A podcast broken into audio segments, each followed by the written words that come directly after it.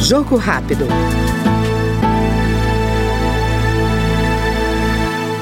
A deputada Fernanda Melchiona, do PSOL do Rio Grande do Sul, ressalta a importância da campanha nacional por direitos sociais. Segundo a Auditoria Cidadã da Dívida, que encabeça o movimento, o objetivo é unificar e articular as lutas sociais em 2024, principalmente em relação aos recursos destinados no orçamento da União para este ano.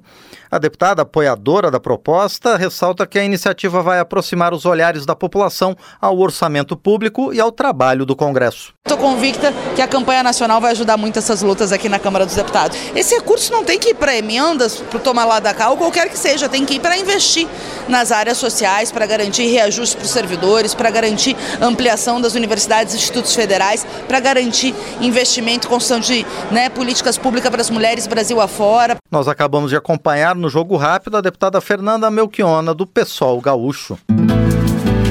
Jogo Rápido.